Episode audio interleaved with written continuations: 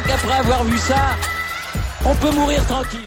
Bonjour à toutes et à tous et bienvenue dans ce podcast pour faire une preview de cette finale de ce Wimbledon 2022. Ça y est, il ne reste plus qu'un match dans le tournoi et ce sera une finale entre Novak Djokovic et Nick Kyrgios, une finale atypique, une finale avec beaucoup d'enjeux, beaucoup de points d'interrogation, des questions à lever et on va revenir là-dessus. Novak Djokovic, bon, on présente pas Novak Djokovic, il a juste mis un nouveau record encore sur la table, une 32e finale en majeur devant Federer et Nadal. Et il jouera du coup pour un 21e titre du Grand Chelem. Ça serait son 7e à Wimbledon, ce qui lui permettrait quand même d'égaler un certain Pete Sampras qui n'est pas n'importe qui du côté de, Wim. Euh, Nick Kyrgios, lui, de l'autre côté, première finale majeure, lui qui a profité du forfait de Rafael Nadal pour se hisser en finale du tournoi. Euh, ça fait quand même depuis mercredi qu'il n'a pas joué au tennis, père. Enfin, il s'est entraîné, mais bon, il n'y a pas eu de match, il n'y a pas eu de compétition, il n'y a pas eu de cette adrénaline. Il a eu le temps de cogiter beaucoup. Première finale en major pour lui, il a déjà fait une finale de Masters 1000, c'était en 2017 euh, face à un certain Dimitrov du côté de Cincinnati. Depuis, c'est quand même le, calme plat. Mais dans ce Wimbledon, il a, vaincu ses nerfs, il a eu un niveau de jeu plutôt correct. Alors oui, il n'y a pas eu des, gros adversaires. De toute façon, les tableaux cette année à Wimbledon étaient, pas tronqués, mais étaient... bref, c'était pas euh, d'un niveau aussi élevé que ce, ce, à quoi on peut avoir l'habitude. Euh, c'est clair qu'il a manqué bah, déjà du Berrettini, du Silic, euh, on n'avait pas Medvedev, il n'y avait pas Zverev, il n'y avait pas Rublev, donc il manquait du monde. Mais bon, il faut rendre à César ce qui est à César, et Kyrgios est en finale. Alors, il y a beaucoup d'interrogations quand on pense à cette finale, parce que, enfin, d'interrogations, oui et non. Euh, du côté de Djokovic, commençons par, euh, Novak. Euh, l'enjeu, il le connaît, il le sait, c'est le 21e, il joue quasiment toute sa saison du côté de Wimbledon, étant donné qu'il est fort possible qu'il ne puisse pas jouer à l'US Open. Et à Wimbledon, il le sait en plus, à chaque fois, il est maintenant ultra favori depuis 7-8 ans quand on vient en Angleterre il se doit de remporter ce grand chelem entre guillemets parce que Nadal est passé à 22 et qu'il doit passer à 21 pour ne pas perdre trop entre guillemets de rythme ou de distance étant donné qu'il ne peut pas jouer l'US Open et que en 2023 l'âge faisant quand même tu te dis que ça peut devenir quand même de plus en plus difficile de, remporter du tournoi du Grand Chelem. Donc l'enjeu, il est extrêmement conséquent, mais il y a une pression énorme parce que du coup, tu joues quand même pour 21. Ça veut dire que tu joues pour 21 titres du Grand Chelem, c'est-à-dire que tu mets Federer troisième.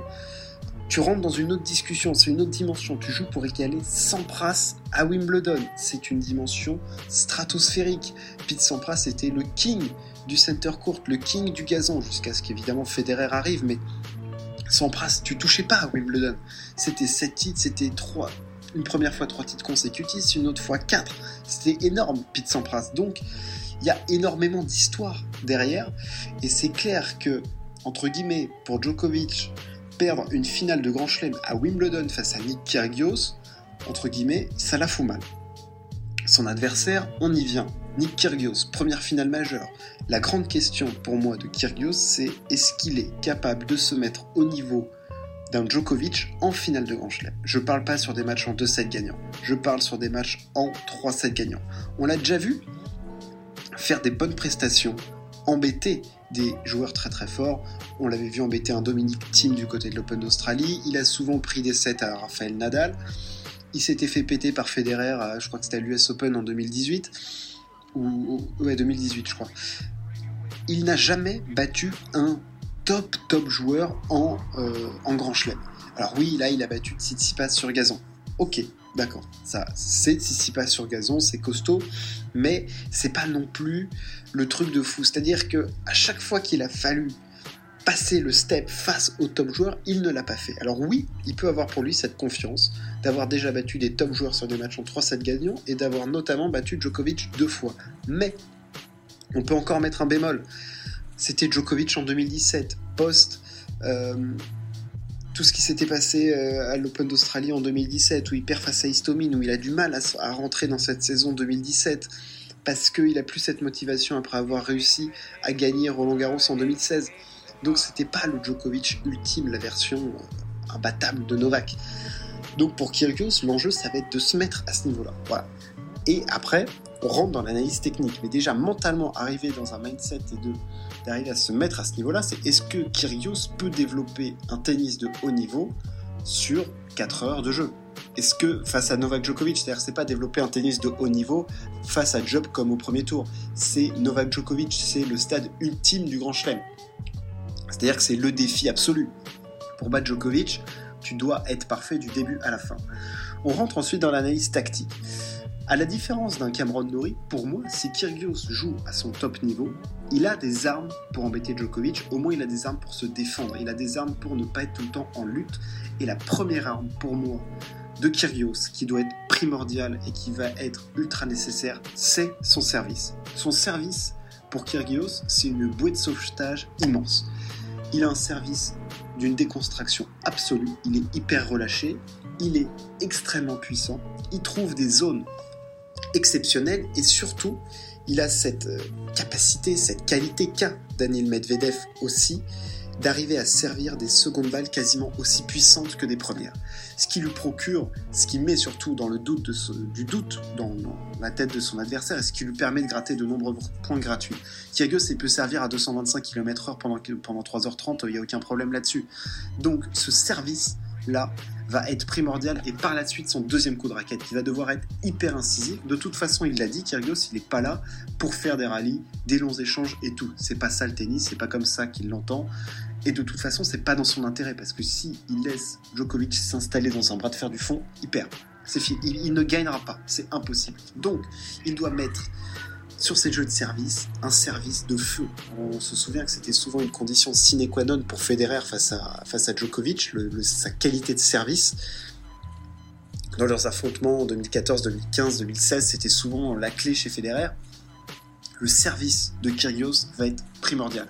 S'il il sert un, un, pourcentage de première balle, je dirais aux alentours moins de 65%, ça va être complexe. Il va falloir qu'il passe énormément de premières balles et qu'il soit hyper incisif après, avec son coup droit, avec son revers, essayer peut-être de glisser des amortis, faire déplacer Djokovic, ne pas mettre Djokovic dans un schéma facile à lire.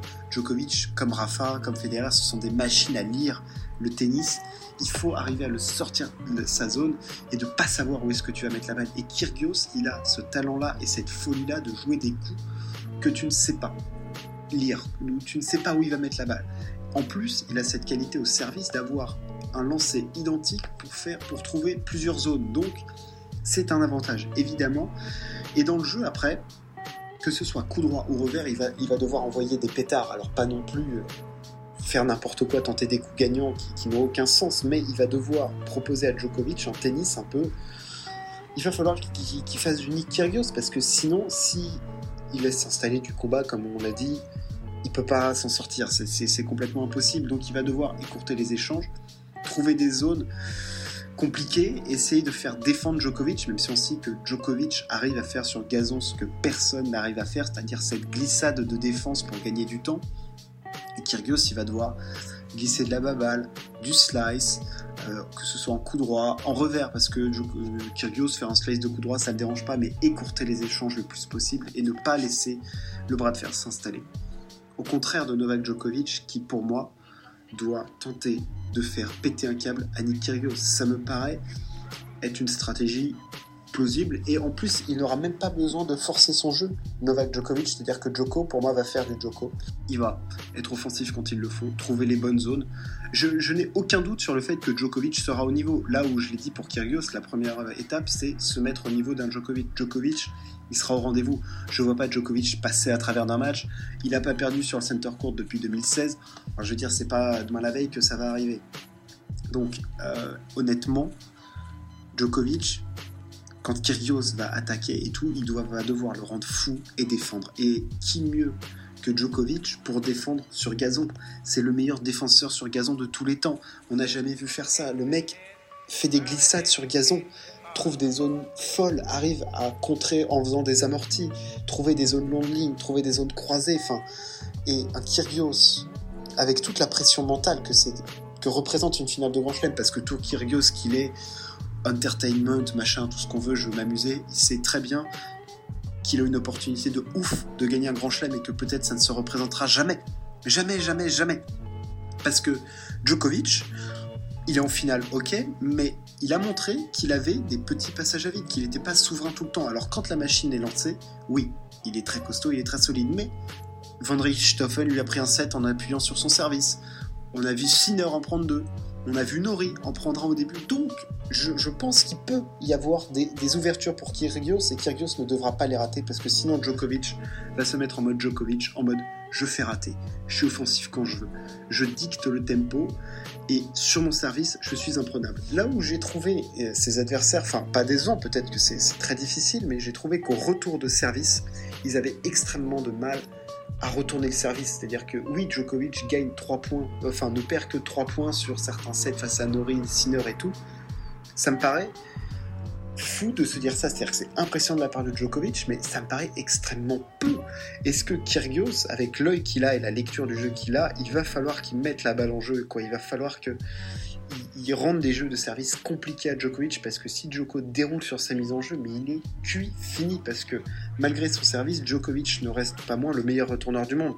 Donc, les clés, elles sont chez Djokovic, clairement, parce que Djoko a tout pour faire déjouer un Kyrgios. Malgré l'enjeu, Djokovic, il va savoir le gérer, je pense.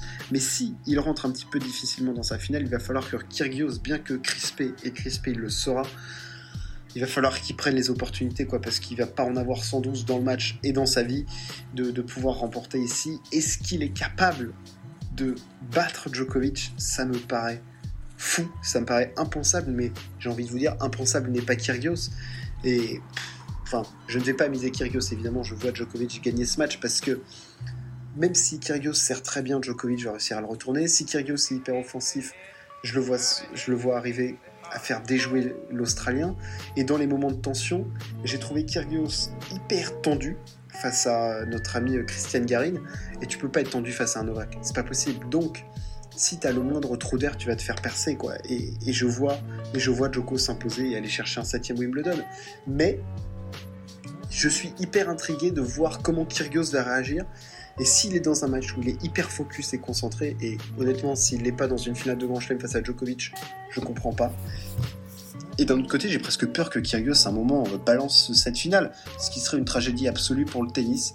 Mais ça peut être un spectacle fou, on en attend beaucoup, mais il ne faut peut-être pas en attendre trop parce qu'il ne faut pas oublier que Kyrgios ne joue que sa première finale majeure et que Djokovic va être surprêt, surmotivé, surconcentré pour pour aller remporter ce grand chelem, ce qui serait une performance absolument historique. Régalez-vous devant ce match. J'espère que ce podcast vous a plu. N'hésitez pas à partager et à vous abonner. Et on se retrouve très très vite. Ciao. À plus.